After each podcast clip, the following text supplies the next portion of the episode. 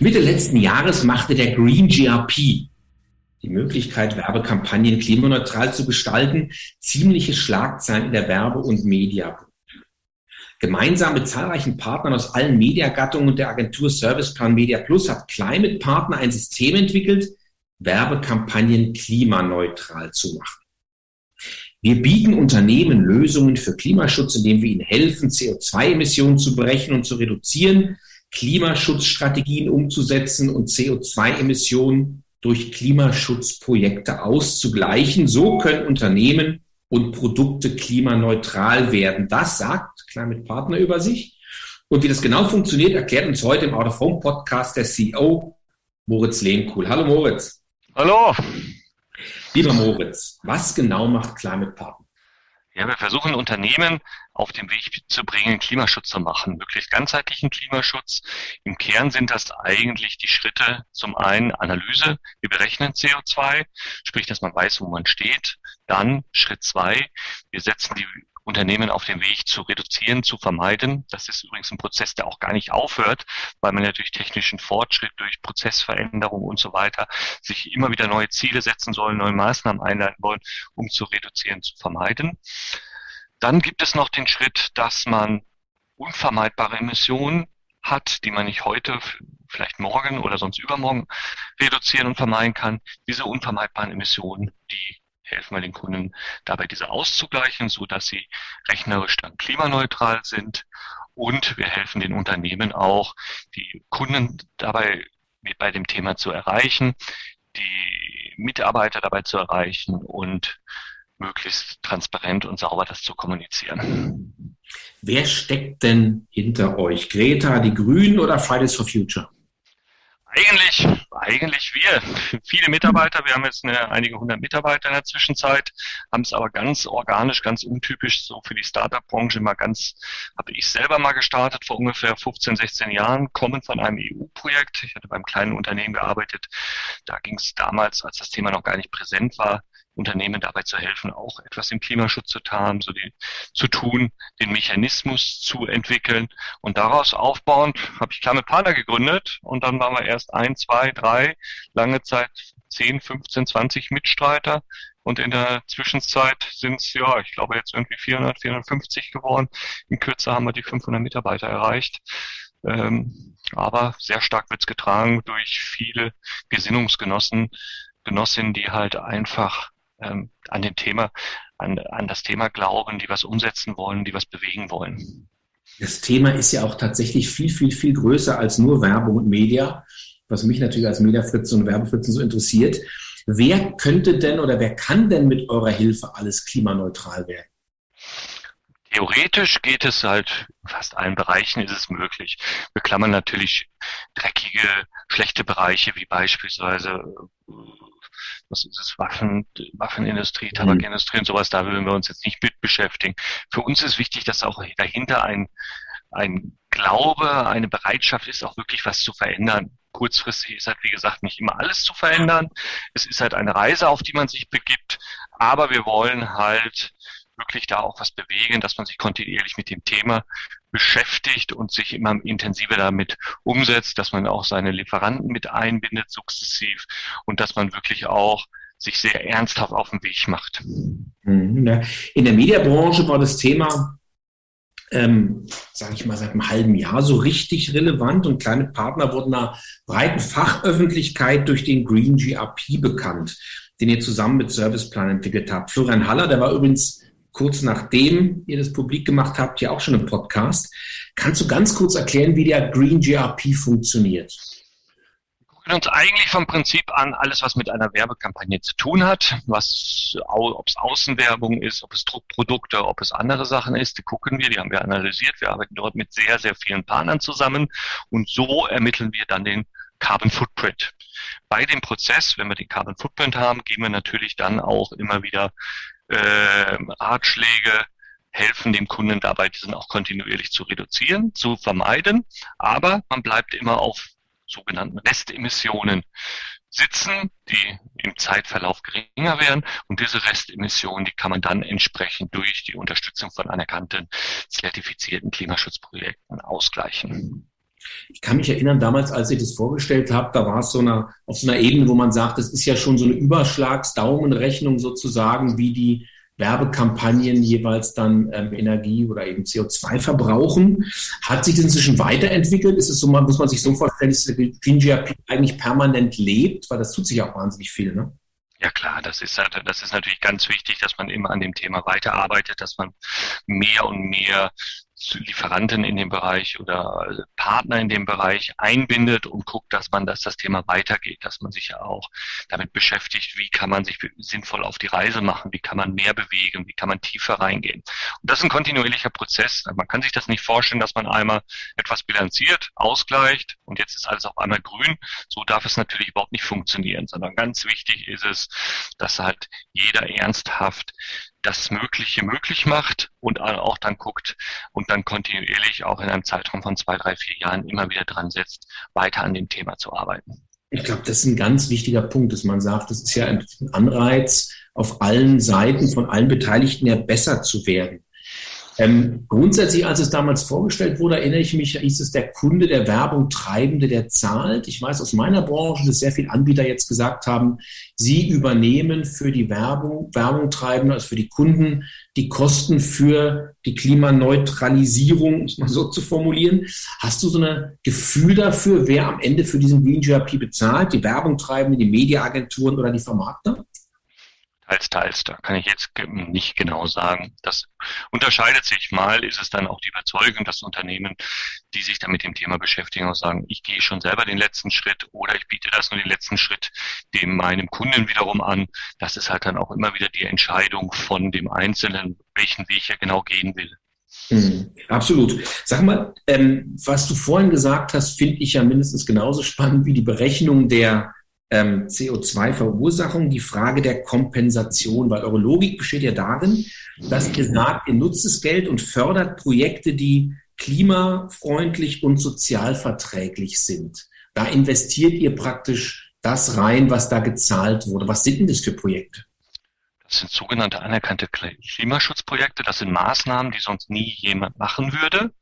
Das sind beispielsweise Cookstove-Projekte, also dass in ärmlichen ähm, Regionen, Entwicklungsschwell, sogenannten Entwicklungsschwellenländer, die Leute Kochöfen bekommen, dass sie dann nicht in den Wald gehen müssen, Holz abholzen und damit dann Wasser aufkochen, sondern dass sie dann eine effizientere Weise haben. Das Wald, Waldschutz, Aufforstung sind sehr viele Projekte, weil das natürlich ein Riesenproblem ist. Zugang zu sauberem Trinkwasser. Das kommt alles daher, Aufbauend auf dem Kyoto-Protokoll hat man einen Mechanismus entwickelt, wie man solche Projekte aufsetzt, wie die zu überprüfen, zu zertifizieren sind.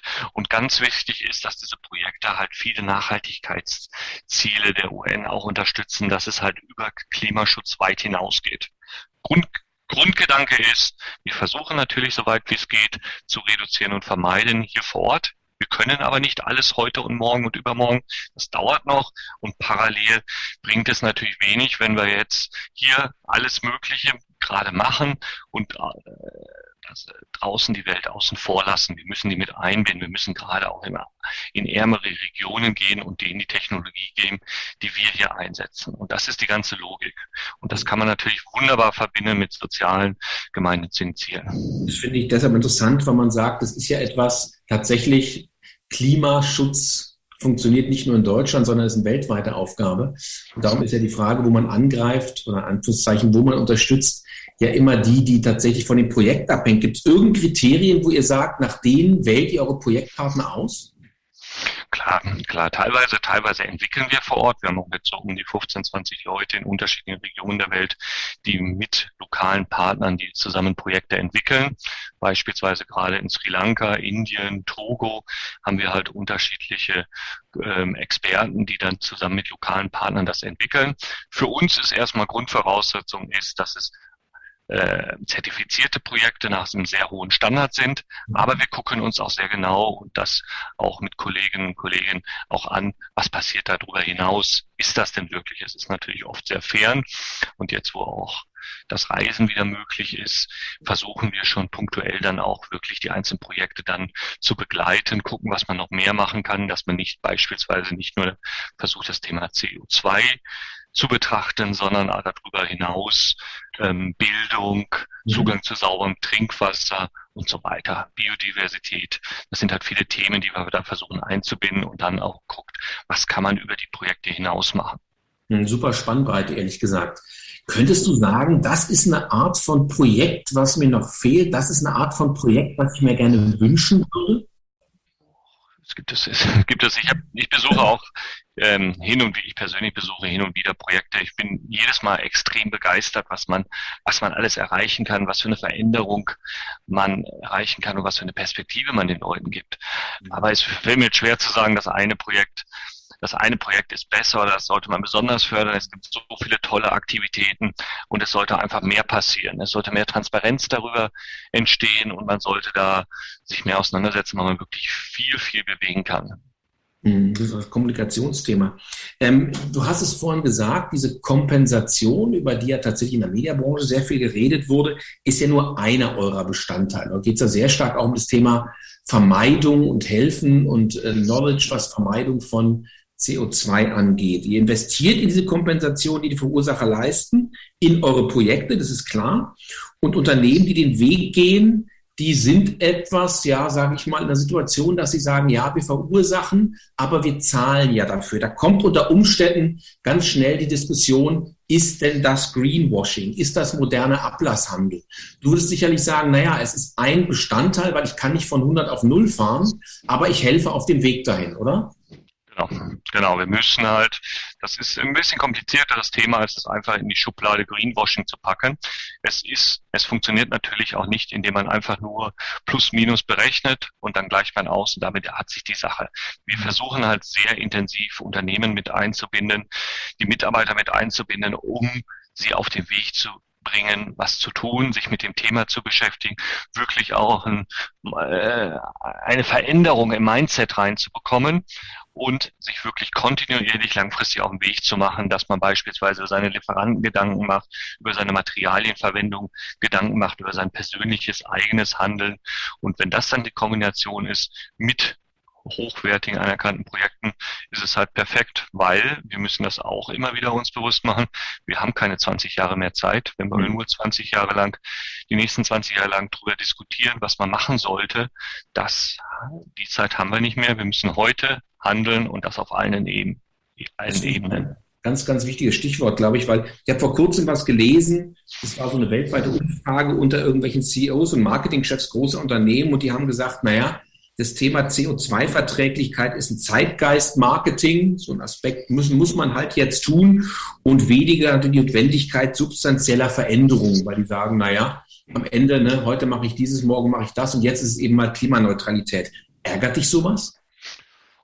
Es nicht besonders schlau und nicht besonders reflektiert, wenn ich das so sagen darf. Aber ähm, glaube ich nicht. Ich bin seit ungefähr 20 Jahren in dem Thema. Vor 20 Jahren war das Thema ein absolutes Nischenthema. Kaum einer hat es bewegt. Das hat natürlich auch wie, hat man vor 20 Jahren viel weniger gespürt oder wurde weniger darüber berichtet, dass es eine Klimaveränderung stattfindet. Ich glaube, diese Frage seit Greta, seit, seit einigen politischen Veränderungen hat jeder verstanden, es findet eine Veränderung statt. Wir müssen handeln. Und ich glaube, das Thema geht nicht weg. Und es ist halt wirklich ganzheitlich zu betrachten auf allen unterschiedlichen Ebenen. Es ist auch zu einfach zu sagen, man sollte nur das eine machen und nicht das andere. Ich glaube, wir müssen alle anpacken und alle auf unterschiedlichsten Ebenen das Thema angehen. Und dann kriegen wir es hin. Und es ist halt eine Veränderung, die wir jetzt glaube ich gar nicht noch, teilweise ist noch gar nicht begriffen, was für eine Veränderung gerade ansteht. Ich meine, wir haben jetzt ganz aktuell das Thema Energie, dass wir auf eine erneuerbare Energie halt massiv setzen müssen. Guckt man sich die Automobilbranche an, ähm, Tesla etc., gibt es ja ganz viele Beispiele, die dann wohin sich möglicherweise die Zukunft bewegt. Und auch bei Lebensmitteln ist ja auch vegan, vegane Produkte ähm, hat ja unglaublich zugenommen. Es ist am Ende natürlich, das ist tatsächlich ein wirtschaftliches, ein wirtschaftlich relevantes Thema, ist ein Zeitgeistthema, aber der Druck sozusagen, der entsteht durch das, was wir an Veränderungen erleben und vielleicht noch umreißen können, ist ja auch enorm, ehrlich gesagt, für die ganze Gesellschaft. Ihr erlebt, und da herzlichen Glückwunsch, ja derzeit ein Boom. Du hast gesagt, ihr seid gewachsen von einer Handvoll Menschen auf jetzt inzwischen fast 500, weil ihr mit eurem Thema tatsächlich was getroffen habt, was gesellschaftliche Relevanz hat. Was sind denn so abgesehen vom Wachstum, eure nächsten Schritte? Wir wollen das immer weiter treiben, das Thema. Das ist, wir wollen, wir werden beispielsweise, wir haben eine kleine Partner Academy, wo wir immer wieder Unternehmen in unterschiedlichen äh, Mitarbeiter von Unternehmen in unterschiedlichen Themen wieder ausbilden. Wir werden beispielsweise E-Learning-Programme aufsetzen. Mhm. Wir gehen in das Thema Klimaschutzprojektentwicklung immer stärker rein, weil wir natürlich auch tolle neue Aktivitäten, Projekte initiieren wollen. Wir werden sicherlich das Thema Internationalisierung vorantreiben und da gibt es sehr, sehr viele Bausteine, die wir gerade angehen wollen. Wie können wir auch die Community der Unternehmen, die sich da mit, dem Thema auseinandersetzen, zusammenbringen, dass sie sich miteinander austauschen, dass sie versuchen zusammengestalten, dass ein Lieferant auch seinen Kunden zugeht und guckt, hey, hier habe ich eine gute Alternative und wir dann von beiden Seiten kommen und sagen, lasst uns doch zusammen äh, arbeiten, um das Thema immer besser in den Griff zu bekommen. Und wenn du Leute suchst derzeit, du wächst ja so extrem oder ihr wächst ja extrem, was suchst du? Alles oder sind es Marketingleute, sind es Umweltspezialisten, sind es irgendwie Vertriebler oder was ist, oder Menschen, die Projekte beurteilen? Aus allen Bereichen suchen wir welche. Das Wichtige ist für uns immer, dass wir den gleichen Mindset haben, mhm. dass wir die gleiche, dass wir die gleiche Idee verfolgen, nämlich, dass wir Veränderungen wollen, dass wir Impact leisten wollen, dass wir zusammen das machen wollen, dass wir nicht uns alleine über unser, nur über uns definieren, sondern zusammen wirklich an das Thema glauben und zusammen was gestalten wollen. Und da haben wir natürlich jetzt auch langsam, sind wir an dem Punkt, wo wir aus unterschiedlichsten Bereichen, wir haben jetzt ich glaube, aus 45 Ländern haben wir Leute eingestellt, die natürlich auch von der Projektentwicklung äh, kommen, die in unterschiedlichen Regionen gearbeitet haben. Wir haben sehr viele ITler. Ähm, eigentlich vom Prinzip haben wir alles. Das Wichtige ist, dass wir miteinander gestalten wollen und mhm. wirklich dann auch, wie sagt man so schön, einen Fußabdruck hinterlassen wollen, einen positiven Fußabdruck. Das wäre ein schönes Schlusswort. Ich habe trotzdem noch eine letzte Frage. Wenn du einen Wunsch rund um dein Business frei hättest, was wäre das? Och, da gibt es so viele, das ist das. da gibt es, da gibt es so viele. Ja, ja was, was ich mir wünschen würde, ist, dass, dass immer mehr sich auf den Weg machen, sich auch mit dem Thema nicht. Es gibt es oft, das gab es früher, das gibt es heute auch in anderer Weise, dass man sehr voreingenommen auf Themen zugeht. Beispielsweise, du hast es angesprochen, Ablasshandel, Greenwashing. Wenn man sich mal wirklich inhaltlich mit dem Thema auseinandersetzen würde, mit, mit beschäftigen würde, ich glaube, dann wäre das Thema, äh, könnte man wesentlich, äh, würde man wesentlich mehr erreichen, weil wir sitzen im gleichen Boot, der Klimawandel geht voran. Ähm, es geht halt wirklich um alle auf allen unterschiedlichen Ebenen muss, muss dran gearbeitet werden. Und dafür müssen wir Bereitschaft haben. Und ich glaube, man kriegt, man kann das Thema in den Griff bekommen, aber wir haben jetzt nicht die Zeit, darüber irgendwie theoretisch drüber nachzudenken, sondern die Instrumente sind klar ähm, und wir müssen es einfach tun. Einfach tun ist das allerbeste aller Schlussworte. Vielen Dank, Moritz. Super. Karl Markus, ganz herzlichen Dank. Das war Moritz Lehmkuhl, der CEO von Climate Partnern, Out of Home Podcast.